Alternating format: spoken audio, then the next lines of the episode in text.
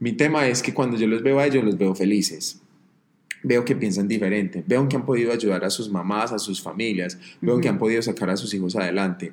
Veo que ahora los jamaiquinos han podido viajar a otros países con solo su danza, porque Rusia, por ejemplo, es el segundo país para mí que más baila dancehall. Bienvenidos a la aventura. Mi nombre es Melissa Rodríguez, soy emprendedora, nómada y aprendiz de la vida.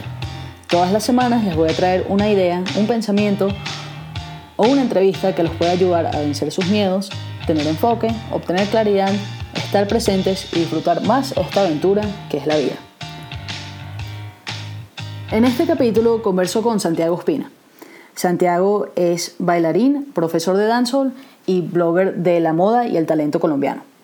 Él es una persona que tiene unas ideas súper interesantes sobre la felicidad, el baile eh, y el rol de esas cosas en nuestras vidas.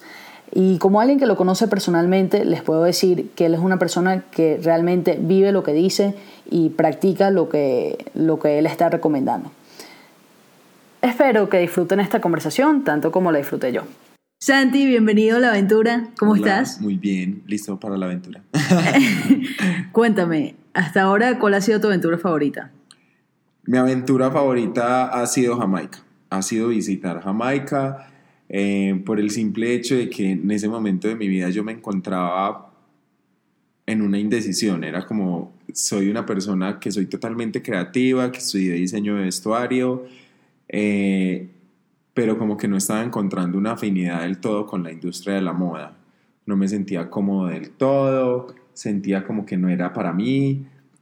Y, y mientras eso yo también bailaba, pero era más un hobby el cual un hobby fue creciendo y creciendo con el tiempo y cada vez quería hacer más cosas y pasó de bailar un simple domingo a bailar un lunes, un martes, un sábado, todas las semanas si era posible.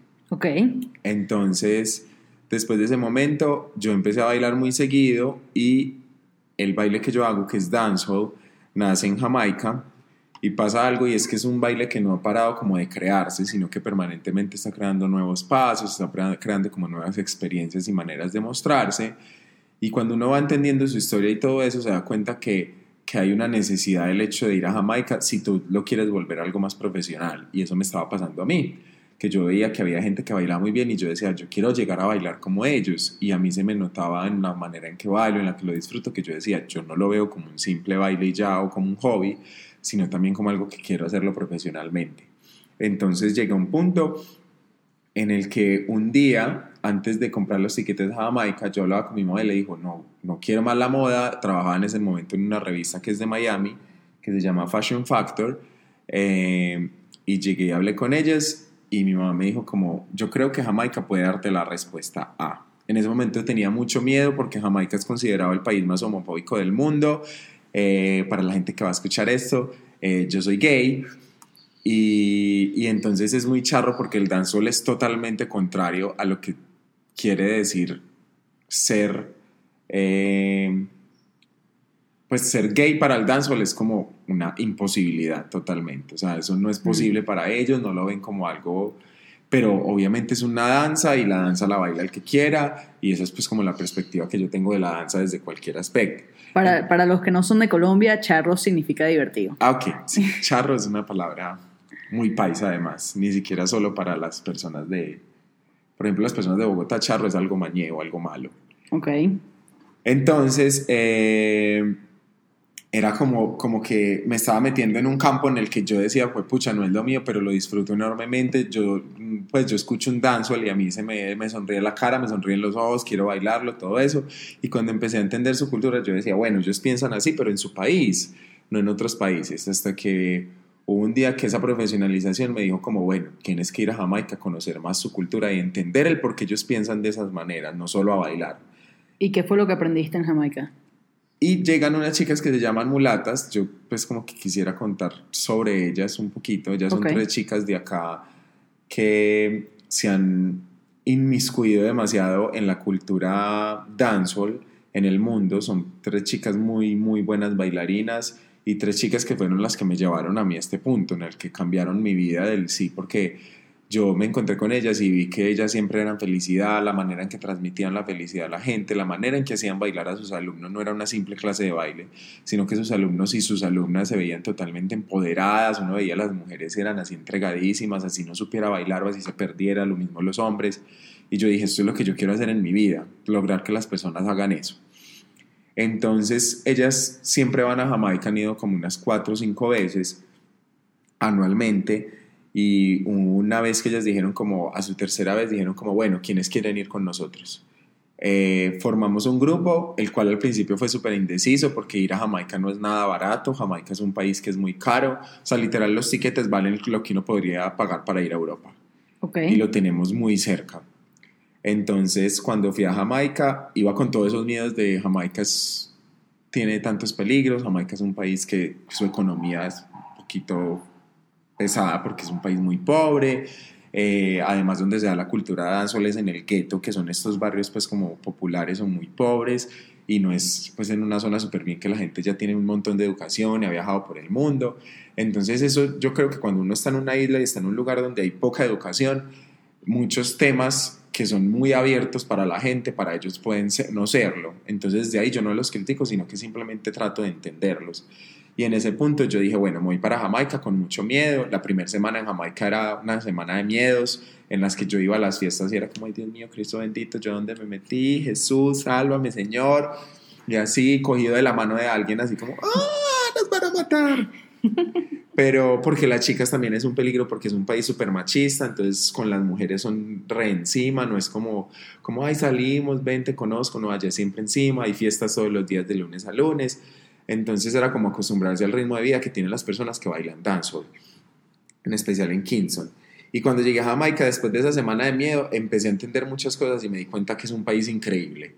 Así como pasa con los barrios populares en Colombia o en cualquier país de Latinoamérica, aquí la gente realmente siente gusto a la hora de bailar, disfruta bailar, disfruta, disfruta o sea, como que el baile les hace olvidar toda esa pobreza en la que viven, todos esos problemas, todas esas mentalidades que a veces son tan cerradas. Ellos en ese momento como que se liberan totalmente de ese montón de cosas. Y eso para mí fue lo que me cambió la vida. Fue como ver que la danza puede cambiar la vida de cualquier persona. Puede ser la persona más pobre, no tiene que comer o está triste, sale a bailar un segundo literalmente o escucha música y eso le cambia su perspectiva de la vida, así sea por unos minutos, pero se la cambia.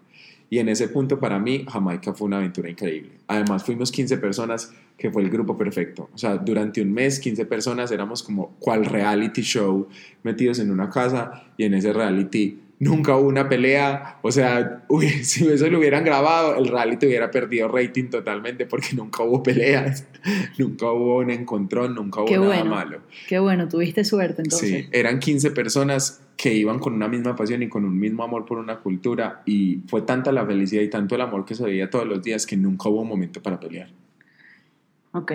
Em, me gustaría hablar más de esa cultura y cómo, cómo llegaste a esa conclusión de que, de que la danza es como parte de la experiencia humana, ¿no? De, para liberarse de sus problemas y también, bueno, me gustaría saber si no solo si se liberaban con, a través de la danza, sino eh, si también la danza está trayendo cosas buenas, materiales a Jamaica también, sí. si está ayudando al crecimiento también.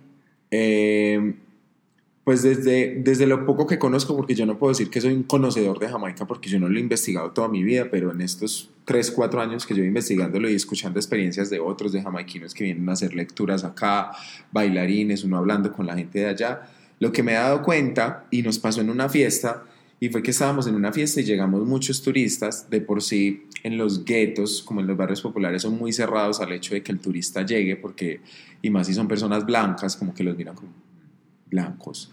Eso todavía es, eso es un signo de racismo que todavía se ve en el mundo, tanto de parte de negros o de blancos, pero yo entiendo el porqué con todas las cosas que han pasado en el mundo. Y cuando yo llego y nos damos cuenta que las chicas miraban a las chicas como, mmm, les miraban feo y hacían malas caras, pero, o también los niños nos recibían muy bien y nos recibían con mucha felicidad y los bailarines también nos reciben así.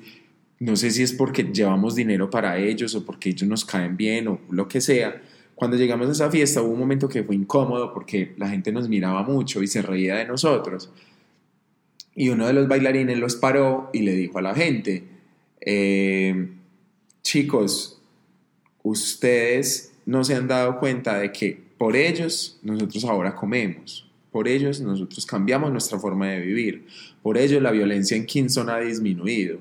Kingston es una ciudad que yo diría que es muy igual a Medellín. Tuvo el mismo problema del narcotráfico, de las drogas, de la violencia, de las bandas, hay muchos secuestros. Eh, no es un país el más seguro del mundo y viven en, esa, en esos círculos, pero son cosas que a los latinoamericanos también vivimos muy seguido y que los hemos vuelto costumbre, cosa que no debería ser así. Entonces, cuando nosotros llegamos allá y vemos desde otra perspectiva lo mismo que nos pasa a nosotros, yo decía, ok, esto pasa en todo el mundo, esto puede pasar en cualquier lugar. Y cuando yo me doy cuenta que la danza es una manera en la que muchos de, los jamaiquinos han salido adelante, es como, bueno, la danza sí puede cambiar vidas. Y es que muchos bailarines antes eran exageradamente pobres y no tenían que comer. Ellos nos decían, nosotros preferíamos bailar a tener que llegar a la casa.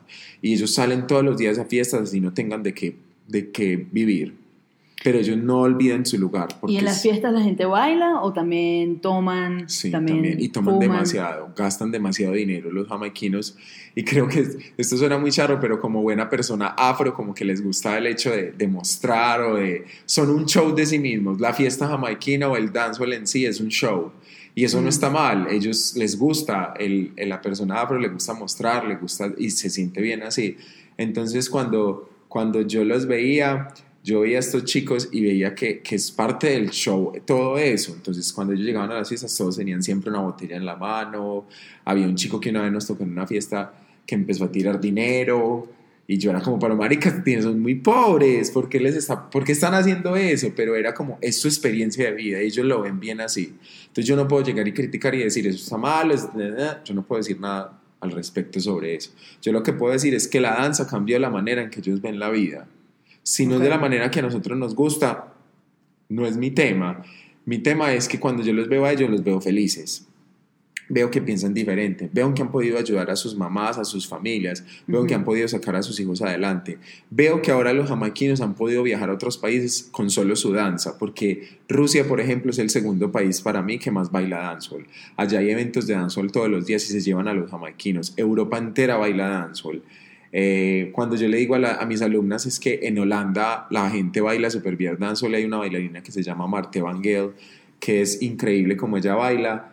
La gente dice como, ¿cómo así? La gente en Holanda baila, la gente en Rusia baila. Pues si ellos, los blancos no saben bailar, los gringos no saben bailar. No, todo el mundo puede bailar y para los gringos bailar debe ser como una cercanía al Caribe, bailar danza debe ser como sentir el sol, que a veces no es tan seguido para ellos, pero como para ellos esa es su experiencia de vida y, eso los hace felices, para los jamaiquinos los hace felices el hecho de poder conseguir un dinero con el cual mantenerse, con el cual comer, con el cual mejorar su, pues, su vida, eh, su estilo de vida y con el cual pueden viajar en el mundo y conocer otras perspectivas y de por sí abrir su mente, que creo que eso es lo que ha pasado no estoy diciendo que ellos ya hayan cambiado su manera de ver la vida o piensen diferente, pero creo que muchas experiencias de vida o muchas maneras que ellos tenían antes de pensar, ahora que han viajado tanto, pueden haber cambiado o pueden haber mejorado un poco. Ok, ok, interesante. Y a nivel individual, ¿qué significa eh, la danza para ti? Para mí la danza es libertad. Yo esa, esa pregunta me la han hecho muchas veces y a veces como que salimos varios bailarines, salimos a comer y como que somos hablando entre nosotros y somos como, como, como venir porque, porque bailas o, o por ejemplo hay muchos, de una vez hay un chico que se llama Juan Pablo Guzmán, que es un bailarín que admiro mucho, con él, que fue el único hombre también con el que fui conmigo a Jamaica, pues teniendo en cuenta que estábamos con un grupo de 13 mujeres. eh, y Juanpa su experiencia de danza es muy diferente a la de otros bailarines. Y él dijo como, ay, yo me alejé un poquito del dancehall por, por ciertas, pues como pensamientos que tiene él respecto a la danza, pero muchas de las cosas que él dice yo las comparto y es el hecho de que para mí es danza es libertad. Entonces cuando alguien va a mi clase, yo trato de que la persona se sienta libre. Si usted quiere sentirse sensual, si usted quiere sentirse feliz, si usted quiere bailar grande, si usted quiere bailar chiquito y todo eso, baile como quiera.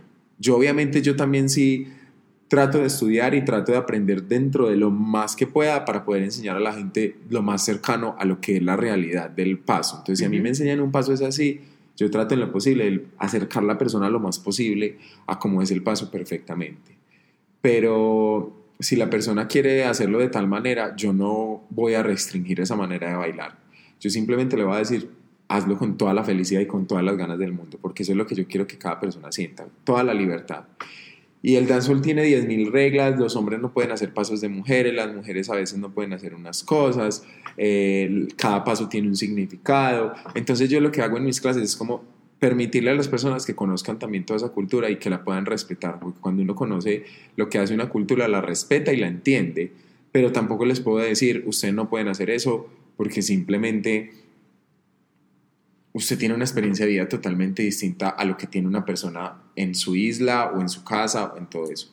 Entonces, para mí es libertad. Si una persona quiere bailar dancehall haciendo contemporáneo, haciendo jazz, haciendo hip hop, haciendo breakdance, no me importa. A mí simplemente me importa que cuando la persona baile se sienta totalmente libre y feliz con su cuerpo y con la manera en que lo baile. Sea cómo, ¿cómo haces tú para, para crear ese espacio para que la persona se sienta cómoda para hacer eso de verdad? Pues la verdad nunca me nunca nunca lo había pensado como cómo hago eso no yo creo que que simplemente yo yo le digo a la persona sé tú. Pues es como yo sé que eso suena muy trillado y es como como que uno lee libros de esos de de superación personal y sé tú, sé fiel a ti, respétate a ti mismo, todo ese tipo de cosas que la gente las veces las ve como, ay, bobada, pero cuando uno empieza a estudiar mucho se da cuenta que eso es verdad. Cuando uno es fiel... pasa que se repite tanto que, que la gente no se lo toma en serio. Pero cuando, cuando, yo no les digo todos los días, chicas, sean fieles a ustedes mismas, chicas, respeten. No. Yo creo que eso es la manera de hacerlo entender, es hacerlo de una manera, no sé si la palabra como intrínseca pueda funcionar. Sin, o sea, algo que no sea tan notorio. Sino que cuando yo pongo a bailar a una persona, que la persona está haciendo un paso y que después de que esa persona se aprendió que el paso es 1, 2, 3, 4, 5, 6, 7, 8, la persona después yo pueda decirle, haz que ese paso sea tuyo y que no sea un paso que Santiago te enseñó, que te enseñó Mulatas o que te enseñó cualquier otro bailarín. Haz que cuando tú hagas ese paso sienta que, ese, que eres tú la que está haciendo ese paso y que yo diga cuatro y tú, está, tú quedas en una posición o en una pose que tú digas, pues pucha, me siento espectacular siendo yo en ese momento. No que Santiago diga, pongan la mano en la cabeza y siéntanse sexy y van a hacer lo mismo que Santiago hace. No, háganlo con toda esa libertad. Y a mí me parece que en ese momento es cuando la persona empieza a entender o empieza a darse cuenta que eso es su danza. Y esa es la libertad de la que yo les hablo. No libertad de que, ay, son libres, entonces se suben al árbol y se, se tiran de un quinto piso. No, eso no es libertad, eso es simplemente una bobada. O cuando la persona dice, ay, voy a ser revolucionaria, entonces van y hacen un desorden de algo. No, para mí libertad es cuando tú te sientes totalmente cómodo contigo mismo. Y, y, yo no les digo que yo sea cómodo conmigo mismo, porque así como cualquier ser humano, yo tengo mis problemas, a veces mis enredos, mis ataques de ansiedad, que es como, pucha, no estoy haciendo las cosas bien pero si trato en lo posible y que a través de mi danza yo pueda sentirme libre y pueda transmitir eso a las personas. Y creo que hasta ahora lo he logrado en las pocas alumnas que confían en, en lo que yo trato de enseñarles. Yo creo que sí lo haces. Como alguien que, que va a tus clases, tú transmites ese ejemplo, tú transmites esa, eh, esa confianza, pero esa confianza real en ti mismo, eh, que no es necesariamente que tú te creaste una imagen y y entonces decidiste meterte en esa imagen de ti mismo, sino que tú muestras cómo eres y ya. ¿Qué consejo le darías a esa persona que no baila en su día, en su día a día normal? O sea, ¿qué, ¿qué, le dirías a esa persona que, que no se ve, no se ve como una persona que baila, como un bailarín o una bailarina? Pero que quiere bailar. Sí, pero que quiere bailar o que, no sé, a lo mejor le falta un poco de esa alegría en su vida, que, que tú, que tú mencionas, que tú esa libertad de la que estabas hablando. Ok. Bueno, te voy a contar algo. A mí, pues como Instagram ahora se ha vuelto pues como literal la manera que muchos de los bailarines publicitamos nuestras clases, la gente se anima a vernos porque que ve nuestros videos, ve nuestras cosas. Ahora con esta oda, pues como que hay de Los Ángeles y todos esos videos que ven de Millennium y todo eso, la gente pues como que quiere bailar, pero no quiere bailar por el simple hecho de, de aprender, sino porque quiere salir en un video así. Eh, pero después se dan cuenta que no es tan fácil, que, la gente que sale en esos videos lleva 8 o 10 años bailando, entonces algunos simplemente se alejan o simplemente siguen hasta que logran algo, porque todo en la vida de verdad tiene un proceso. Entonces, respondiendo a esa pregunta que me haces, todos los días a mí me llegan personas a través de Instagram o de diferentes, pues como redes o espacios, donde me escriben como, Santi, quiero ir a tus clases, pero me da mucha pena. Santi, quiero ir a tus clases, pero es que mi cuerpo tal cosa. Santi, pero... Y yo siempre les digo como, como, primero, por eso es una clase, ¿cierto? Por eso es una clase. Cuando uno va a una clase de lo que sea, es porque no sabe hacerlo. Uno no va a una clase porque sabe. Uno va a una clase porque quiere aprender, porque quiere mejorar, porque quiere ser feliz. Uno también puede aprender a ser feliz, desde mi perspectiva. Y no es que a uno te, te, den, te den un libro y te digan como, para ser feliz, paso uno, paso dos. No, nada de eso. Yo digo que uno debe encontrar la felicidad en cualquier cosa de la vida y uno debe probar todas las cosas que hay. Entonces, si tú crees que a ti te puede hacer feliz bailar dancehall, que es lo que yo doy, o reggaetón o algo así, pues como cercano a la danza urbana, vas a una clase mía o a una clase de algún profesor que tenga que ver con el tema y pruebas y vas a la primera y dices como, uy, me encantó. Yo creo que ahí ese es el primer paso para encontrar la felicidad. Probar cosas nuevas y ver qué es lo que te gusta. Sí, probar cosas nuevas, retarte a ti mismo, porque cuando uno se reta y supera sus miedos de, de ay, me van a ver, ay, qué pena, ay, van a hablar de mí, ay, tal cosa, o yo grabarme en un video y subirlo, cuando yo hago eso, para mí ese es el primer paso que uno puede encontrar la felicidad, porque simplemente encontró una manera de retarse consigo mismo, porque eso es un enfrentamiento con uno, eso no es un enfrentamiento con los otros. Los otros simplemente si ven un video tuyo, si te ven bailando, te ven un segundo y dirán, ay, a esa persona le falta aprender. Y en realidad uno, uno le da mucha importancia a lo que piensan los demás cuando realmente los demás no piensan nada en ti. O sea, a lo mejor medio segundo, pero... Sí, totalmente. La gente siempre, siempre todos, no, no solo otros, sino yo también lo hago, como que pensamos mucho en, que, en el que dirán o, o qué estarán pensando cuando me ven bailar y a veces esas personas simplemente a vos te ven hacer un paso así sea mal hecho y deben decir, pues pucha, yo quiero llegar a lograr lo que esa persona está haciendo. Entonces, entonces para mí el primer paso para encontrar esa felicidad es eso, es hacer algo que vos hace rato quieras hacer y que nunca lo has, no has hecho por simplemente pensar 10.000 bobadas que uno se le ocurran en la, en la vida. Pues simplemente es eso, dar ese primer paso en lo que sea, en la danza, en el arte, en, no sé, a usted le gustan las matemáticas, pues se mete a una clase de matemáticas así la más tesa, juepucha, así sea imposible. Si usted se mete a una clase de danza, por ejemplo, a mí me pasó algo muy charro, es que la primera vez que yo fui a una clase, yo siempre he bailado, porque mi familia toda tiene que ver con la danza, han sido bailarines pues profesionales y todo, pero yo fui a una clase y la primera que clase fue de un profesor que se llama Anderson Ospina, que da clase en Playdance en Medellín, y fue una clase de hip hop, y sí, fue, sí creo que sí, y de una coreo de Madonna, en ese tiempo era un show, bailar algo de Madonna. Y, ¿Te acuerdas de la canción? No, no me acuerdo. La verdad, no me acuerdo cuál era la canción, pero sí sé que era en la que fue, es muy nueva, en la que salían los chicos bailando en tacones. Ok. Entonces fue algo muy charro porque haciendo la coreo, eh, yo llegué y yo decía, yo siempre he bailado bien, pero yo nunca había hecho una coreografía en mi vida, ni nada, ni seguir un tiempo, ni la musicalidad, ni, escuchar dónde cambia tal cosa. ¿Y hace cuánto tiempo fue eso? Eso fue hace como cuatro años. Ok. Y esto, me invitó Susana Mosquera, una amiga que conocí estudiando diseño de vestuario eh, y en ese momento solo estabas trabajando en, en moda. En moda, sí, y ella es bailarina de ballet. No, ahí estaba en la universidad, estaba terminando la universidad. Y fue muy charro porque yo llegué a la clase y dijeron, y pues yo cogía las cositas, no con la mejor corporalidad ni todo perfecto, pero yo las cogía. Pero cuando dijeron como, bueno, salgan los hombres al frente a hacer la coreo, yo era el más perdido. Además, ese día fueron todos los bailarines de Maluma en ese tiempo. Ok. Entonces todos la hacían perfecto, divino. Estaban las tres mulatas, las mujeres que fueron eran perfectas porque la coreo además le iban a grabar así el super video. O sea, fue terrible lo que me pasó. Yo nunca me había sentido tan mal conmigo mismo. Yo era en esa clase como, Dios mío, yo no sé bailar, qué, qué pena, qué ridículo, qué todo. Para mí todo estaba mal ese día.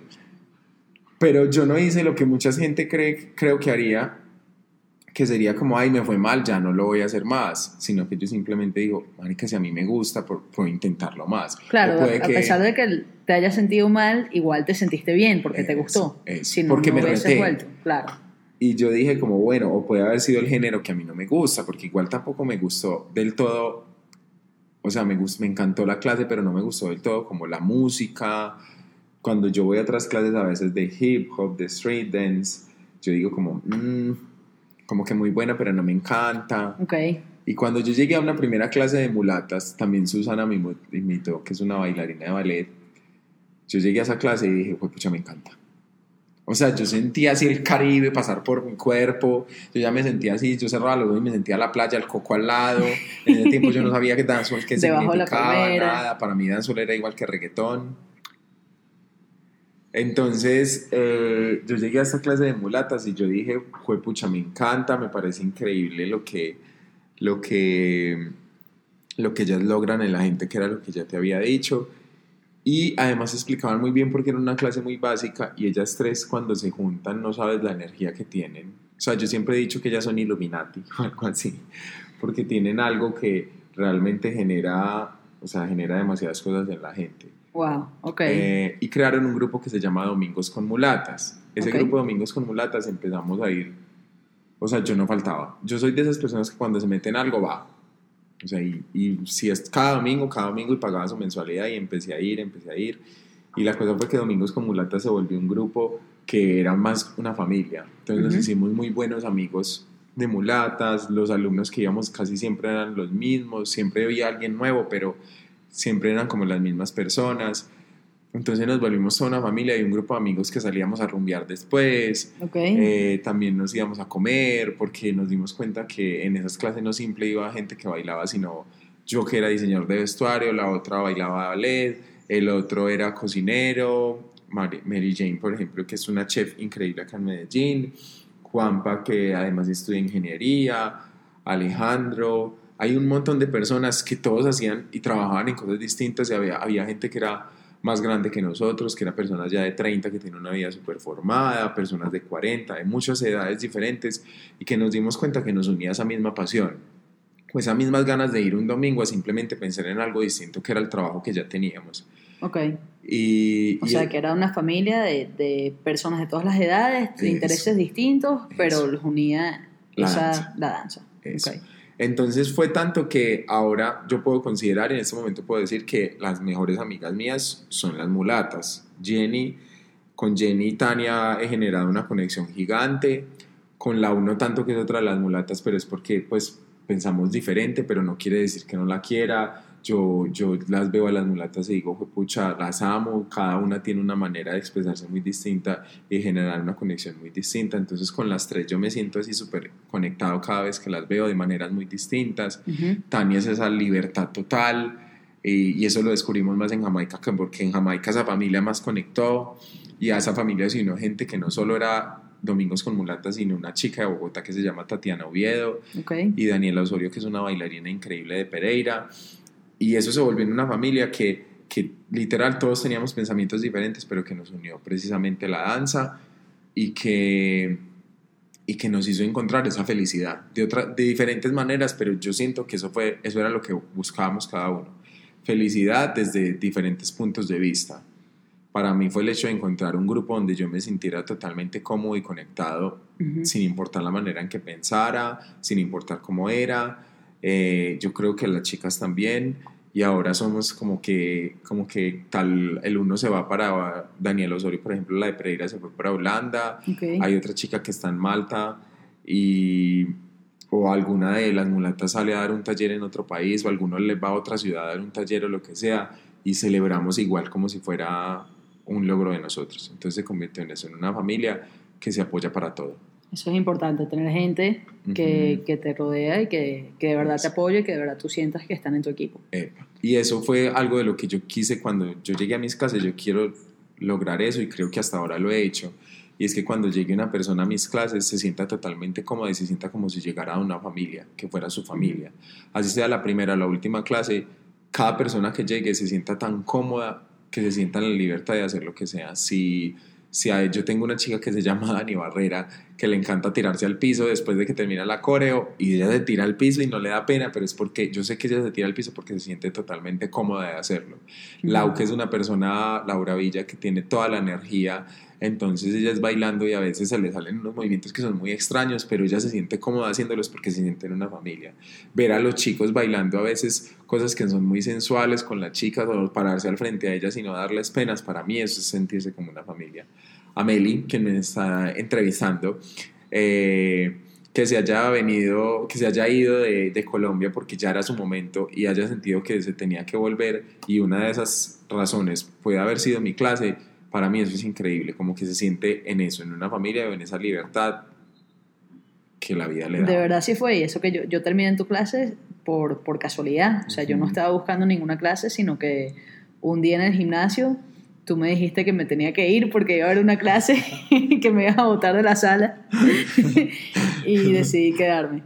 Sí, entonces es eso, como que cada persona se sienta en una familia y que no sienta solo que va a la clase a sudar, que yo sé que mucha gente busca eso, una clase para sudar, una clase para pensar en algo distinto, una clase para hacer ejercicio, para que sus músculos cambien, su cuerpo cambie, pero ese día yo sé que cuando llegan a mi clase no solo terminan pensando en eso, sino que también piensan en, en, otro tipo de cosas. Tengo una chica que una vez me escribió que me decía como Santi, yo intenté suicidarme y, y para mí la danza cambió esa perspectiva y me hace pensar diferente. Entonces yo creo que lo que te decía ahora, la danza es eso, es libertad y es una manera en que uno puede pensar en 10.000 cosas diferentes. Y no solo danza, pues yo, mucho, yo muchas veces le digo a mis alumnos como, si no les gustó mi clase, pues no sé, váyase por una de hip hop, una de salsa, una de tango, uno no sabe que pueda no ser el dancehall, sino pueda ser el hip hop, el breakdance, darle vueltas en la cabeza, lo que sea. Todo para mí con tal de que, de que nos haga pensar en algo que sea no solo nosotros mismos, es muy bueno también. Es que yo creo que la danza te ayuda mucho a, a dejar de pensar, porque estamos, estamos en una sociedad que siempre estamos pensando, constantemente estamos metidos en nuestras cabezas, eh, que obvio es muy útil, pero a la vez se nos olvida que somos seres humanos y tenemos que aprender a simplemente sentir, sentir cómo somos nosotros nuestros cuerpos y yo creo que la, la, danza ayuda muchísimo a hacer eso. Y a mí me ha pasado mucho y es que me volví, yo soy una persona que soy muy fría con el hecho de expresar muchas cosas. Entonces el hecho de expresar amor y todo eso, que la gente que la gente como que, por ejemplo, hay una amiga que se llama Jenny, una de las mulatas, y ella es así la persona más abrazadora y da picos y, y para mí eso es como, quítenmela de encima. Yo detesto eso. Entonces, cuando yo llegué a la danza y descubro que hay un montón de gente que es así, que es reabrazadora y todo eso, para mí al principio era como, ay, no, Dios mío, ¿qué hago? ¿Cómo me les quito encima? Pero también era como, bueno, aprendí a aceptarlos y a respetarlos totalmente. Y después entendí que eso era su manera de ser y ellos entendían la mía, pero también de alguna manera me dejé conectar de eso. Y para mí la danza y la música genera eso, las artes genera eso, generan sensibilidad a la gente. Y por ejemplo, yo no me imaginaba que simplemente el avión fuera bajando, cuando llegué a Kingston, el avión fuera bajando y se empezara a ver la isla, y yo empecé a llorar.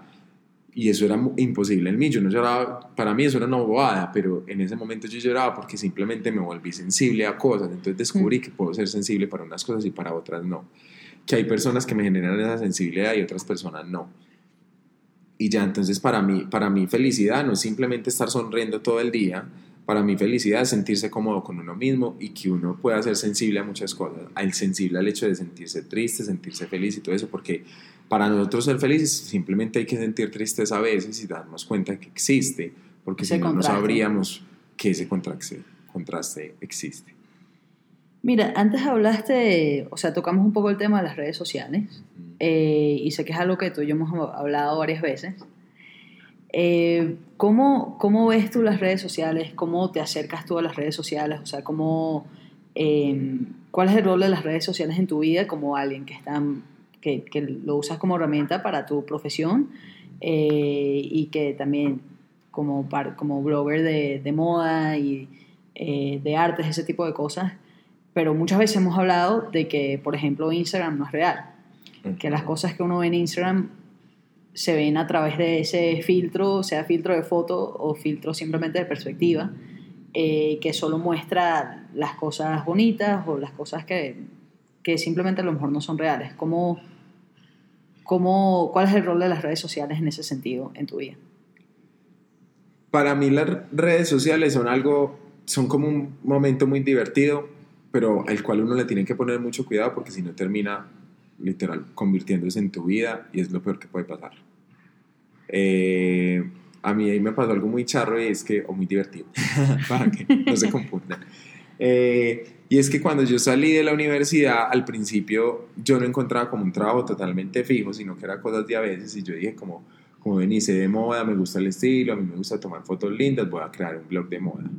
Y empecé a crear el blog de moda porque al principio lo veía algo muy banal y después dije como, pucha, esto es todo un trabajo, esto implica 10.000 cosas, implica 10.000 trabajos, implica 10.000 investigaciones.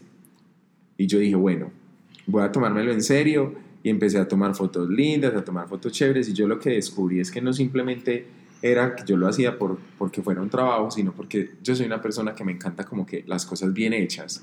Entonces cuando yo tomo una foto, y eso a veces a mis amigos es como, ay, marica, que les hago el repetir la foto 10 mil veces, 10 mil cosas, y es porque a mí me gusta que si yo voy a hacer una foto, la foto salga perfecta y, yo suba la foto y la gente diga, pues pucha, me encanta, se ve que hubo una labor detrás de, que no es como una foto salida ahí, como salir a rumbear y se toman una foto. Eh, o que yo voy caminando y veo un espacio chévere y yo hago lo posible por poder hacer una foto linda en ese espacio. Entonces para mí las redes son un, punto donde uno puede mostrar, no desde el hecho de un engaño o perfección, sino donde uno puede mostrar algo que disfruta y lo puede mostrar de la mejor manera posible. Entonces, si yo disfruto tomar fotos, si yo disfruto hacer videos divertidos, si yo disfruto bailar, me, me encanta que la gente lo pueda ver desde la mejor manera. Entonces, si yo voy a crear un video bailando y voy a subir un video bailando, va a ser un muy buen video bailando, que la gente sienta ganas de bailar cuando lo vea, no un video ahí X mal hecho. Lo mismo cuando yo tomo una foto, que la gente vea ese espacio y diga, yo quiero ir a ese espacio, pero es porque veo una muy buena foto. Que hay engaño a través de las redes sociales, obviamente, pero eso es, cada uno verá cómo quiere hacer ese engaño. Obviamente no todos somos felices. Uno trata de mostrar en las redes sociales que es feliz. Sí pero obviamente uno también se siente triste, pero yo creo que la manera en que yo muestro que estoy triste o que no estoy pasando por el mejor momento es que no estoy publicando. Esa es como mi manera. Hay personas que subirán sus videos llorando ahí en las redes, que me parece como, marica, no, a la gente no le interesa tampoco eso. Y así como a la gente tampoco le interesa tu, totalmente tu, tu, felicidad. Uno muestra lo que uno quiera mostrar. Y si hay personas que les gusta editarse y hacerse las 10.000 fotos perfectas, bien por ellos. Para mí simplemente las redes sociales son poder mostrar una parte de uno que es la mejor parte y, de buena manera. Pero eso sí, para mí es mostrarlo de la manera más real posible. Yo sé que uno edita las fotos, que la lucecita, que me salió el barrito, venga, arreglo esto, listo. Para mí ahí no hay ningún problema. Pero para mí las redes sociales deben ser real desde la manera que comunico, que cuando las personas te vean a ti, digan, pues pucha, realmente quiero esto. Y yo me di cuenta que las personas disfrutaban mucho el hecho de que yo bailara y querían ir a mis clases y las redes sociales simplemente son esa conexión cercana a esas personas que no están siempre ahí, porque pues a mí me siguen, no sé, cuatro mil algo. Esas cuatro mil que me siguen están ahí mirándome, pero no, esas cuatro mil no están ahí siempre. No puede, yo no puedo tener cuatro mil personas detrás todo el día. Y las redes sociales son la conexión perfecta para esas personas que no pueden estar ahí y que pueden decir, ve, yo quiero ir a las clases. Muchas de las personas que van a mis clases es porque me vieron en redes sociales, porque les gusta mi, mi trabajo, les gusta lo que hago. Entonces para mí es eso, las redes sociales son un negocio en el que uno lo puede mostrar o lo más real posible o lo más creado posible, en el cual tú transmites cualquier cosa que tú quieras. Desde mi perspectiva, es mi negocio donde yo muestro la danza, pero es un negocio que yo trato de mostrarlo lo más real posible porque por muchos videos que yo haga, por muchas eh, fotos que yo suba lindas o, o, historias diciendo, ay, bien, me invitaron a este restaurante a comer súper rico, eso a mí no me da plata. A mí me da plata es que mis alumnos vayan y confíen en mi trabajo y confíen en que ellos van a cambiar su perspectiva de vida y sus cuerpos y todo eso cuando van a mi clase. Y eso solo lo logro cuando se enfrentan a mi realidad entonces ahí las redes sociales dejan de tener todo el poder. Entonces yo trato de que las redes sociales sean una cosa que sea lo más real y posible. O sea, para ti es, tu, es, tu, tarjeta de presentación realmente. Eso, es mi tarjeta de presentación, pero después se encuentran con mi realidad y ahí es donde yo realmente muestro quién soy o quién. Excelente. Em, ¿En qué estás trabajando ahora? ¿Cuál es la aventura que, que más te tiene emocionado, que, que, tengas aquí este año, que, que quieras compartir con nosotros? Eh, pues yo no sé, yo soy una persona que todos los días se me ocurren cosas nuevas. Eh, yo siempre a través del blog como que he querido entrevistar gente nueva y todo eso, entonces tengo dos aventuras. Dos, eh, quiero mostrarle a la gente que realmente hay talento colombiano y que la danza urbana que la gente de la danza urbana no es gente que es mal vestida. Okay. Eso es una cosa que, con la que he peleado mucho tiempo y como que a vos te dicen danza urbana y la gente se imagina el breakdancero tipo New York, como allá como en los ochentas, que era... Tipo callejero. Sí, que es calle y ropa grande y no digo que eso esté mal hecho porque eso hace parte de su cultura, pero la gente se creó esa imagen y cree que todos se visten así. Cuando no le dicen danza urbana, la gente solo se imagina el breakdance y danza urbana. Hay 10.000 maneras de mostrar la danza urbana. Está el popping, el locking, bogging, eh, dancehall, hip hop. Hay 10.000. Hay 10.000 tipos de danza urbana y vos, o estilos. Y uno simplemente conoce uno. Entonces, hay 10.000 maneras en que se ve la danza urbana, en que, hay que, en que uno puede mostrarla si eso es lo que quiero. Que las personas que hacen danza urbana no se visten mal, sino que tienen diferentes experiencias de vida o tienen diferentes maneras de mostrarla. Hay unos que se visten así porque tienen un referente que es otro bailarín o un diseñador o todo eso, o les gustan estas marcas o les gusta lo otro. Entonces quiero mostrar eso, que son igual de humanos a cualquier ser humano y quiero que la gente conozca que aquí hay demasiado talento. Porque los colombianos de por sí, no solo en la danza, sino en todo lo que hacemos, no tenemos talento en nosotros mismos. Y creemos que en Europa o que en otros países del mundo hay gente más tesa que nosotros ellos sí tienen mayores facilidades para conseguir las cosas, para lograr, no sé, la fama o conseguir contratos buenos muy fácilmente, pero el talento colombiano lo tenemos desde nuestra experiencia de vida y es que nosotros hemos estado en un país que ha tenido mucha violencia y todo eso y eso nunca nos ha parado. Entonces, cuando, cuando pasamos ya esas cosas que son las difíciles, eh, tenemos personas que han estudiado así desde el cero, que no tienen con qué y son unos fotógrafos increíbles, y hay artistas increíbles, y hay diseñadores increíbles, y cuando salen afuera la gente es como, pucha, me encanta porque te hace sentir colombiano. Por ejemplo, hay bailarines que salen y están en este momento en Los Ángeles y literal pueden pararse al lado de cualquier otro bailarín que sea exageradamente famoso y se los comen vivos. Literal, los colombianos tenemos mucho talento y yo quiero eso a través de mi blog, que la gente se dé cuenta que Colombia tiene demasiado talento. Así como ese programa que dice Colombia tiene talento, es muy real. ¿Y, cuál, es tu blog para las personas que lo quieran buscar? Eh, en Instagram se llama style.co, literal S-S-T-Y-L-E-D.co,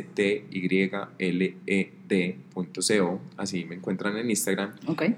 Eh, y es eso, es como que se llama style porque esa palabra quiere decir estilismo, al final termina con D, y es que las personas puedan vestirse a sí mismas, pues puedan ser, crear como su estilismo.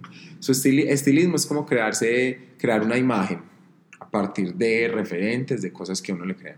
Y uno puede crear una imagen de uno mismo a partir de los referentes y las experiencias de vidas que uno tiene. Por eso creé el blog entonces, la danza de alguna manera nos hace, nos permite decir cómo es que yo quiero vestirme. Obviamente las bailarinas de ballet se van a vestir muy distinto a un bailarín urbano. Claro. Porque tienen unas maneras y movimientos diferentes, porque, no sé, sus academias son en diferentes lugares. Entonces, eso es para mí lo que, lo que es el blog, mostrarle a las personas que en Colombia hay demasiado talento, bien sea desde la moda o bien sea desde la danza, y que hay bailarines y diseñadores increíbles en este país. Esa es la primera. Y la segunda aventura, sí que tengo increíble, es ir a Jamaica. Vuelvo el 23 de julio. Y voy porque quiero aprender más y porque esa cultura me encantó y quiero llenarme más y más de información para poderle traer a la gente y entender cada vez mejor esa cultura y poderle decir a la gente, bueno, esa cultura en realidad no es tan lejana a lo que creen porque así hablen inglés, esa cosa afro y esa cosa de que, que, llegó a Colombia a través de las playas, un Cartagena, un Chocó, también es muy cercana a la de nosotros. Entonces, cuando un colombiano, bien sea el color que sea, blanco, mestizo, lo que sea, cuando escucha un ritmo como el dance o lo escucha un ritmo africano, una champeta, lo que sea, siente una emoción que no siente cualquier otra persona. Entonces, también me gusta mostrar eso, como que la gente tenga esa conexión y por eso hago ese viaje que me tiene así como, oh my god, otra vez. Qué emoción, sí, falta poco. Súper emocionado y falta muy poco. Excelente. Y si solo, si te dieran la oportunidad de poner un mensaje eh, en, o sea, en un espacio público, no sé, en Times Square, te dan la oportunidad de poner un mensaje por un día. Y literalmente, solo una frase. ¿Qué pondrías? Sean felices. Sean felices. Pues, te dije la primera que se me ocurrió en la cabeza, pero es porque yo siento y actualmente como que a la gente siempre le están tratando de enseñar la felicidad y le están mostrando 10.000 y 10.000 textos y léete este libro y, y busca yo no sé qué y que esta vieja bruja yo no sé qué dónde te llega la felicidad o conoce el amor de tu vida, el amor es lo único que te va a encontrar. No, para mí la gente ya se ha complicado demasiado para encontrar la felicidad.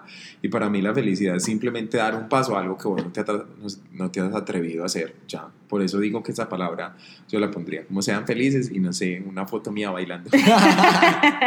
Porque no les voy a negar, a mí me encanta ser como el protagonista de mi historia.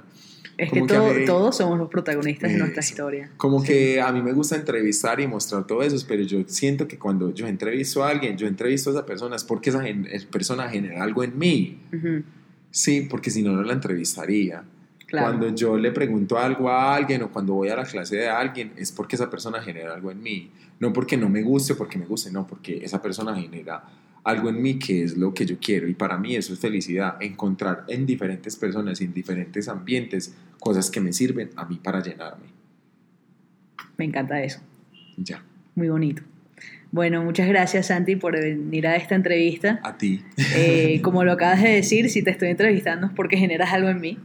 Eh, de verdad, me encantan tus clases, me encanta tu amistad y, y bueno, muchas gracias por compartir ahora en este espacio conmigo también. a ti, me encantó y espero que mucha gente lo escuche y no sé, se sienta inspirada a, hacer lo que quiera hacer en sus vidas. ¿Y dónde, dónde te pueden conseguir? Si te quieren seguir, si te quieren escribir. Ah, bueno, ahí les eh, escribí, mi nombre es Santiago Espina Castañeda, en Instagram me encuentran como arroba styleco, que es S-S-T-Y-L-E-D punto co. Ese es como mi perfil, ahí me pueden encontrar, ahí está todo. Es de la misma manera encuentran mi blog para que encuentren personas que los inspiran, marcas que los inspiren. Yo sé que es complejo, pero eh, me encuentran más fácil que buscando Santiago Espina. Hay 10.000 Santiago Espinas en el mundo. Eh, y ya. ¿Cómo? Ah, y además doy clases de dancehall para las personas que quieran ir. No sé, así Que sea. estén en Medellín. que estén en Medellín Ujú. o que me quieran llevar a otras ciudades. Mí sería lo mejor. y ya. Gracias a ti por invitarme. Gracias, Santi. Au. Espero que hayan disfrutado mi conversación con Santi y como siempre estaría súper agradecida si me pudieran dejar algún review en Apple Podcast si lo están escuchando por ahí. Eh, y si me quieren mandar cualquier mensaje, mi email es melisa.melisarj.com o me pueden buscar en Instagram arroba melisa.r.j. Hasta la próxima.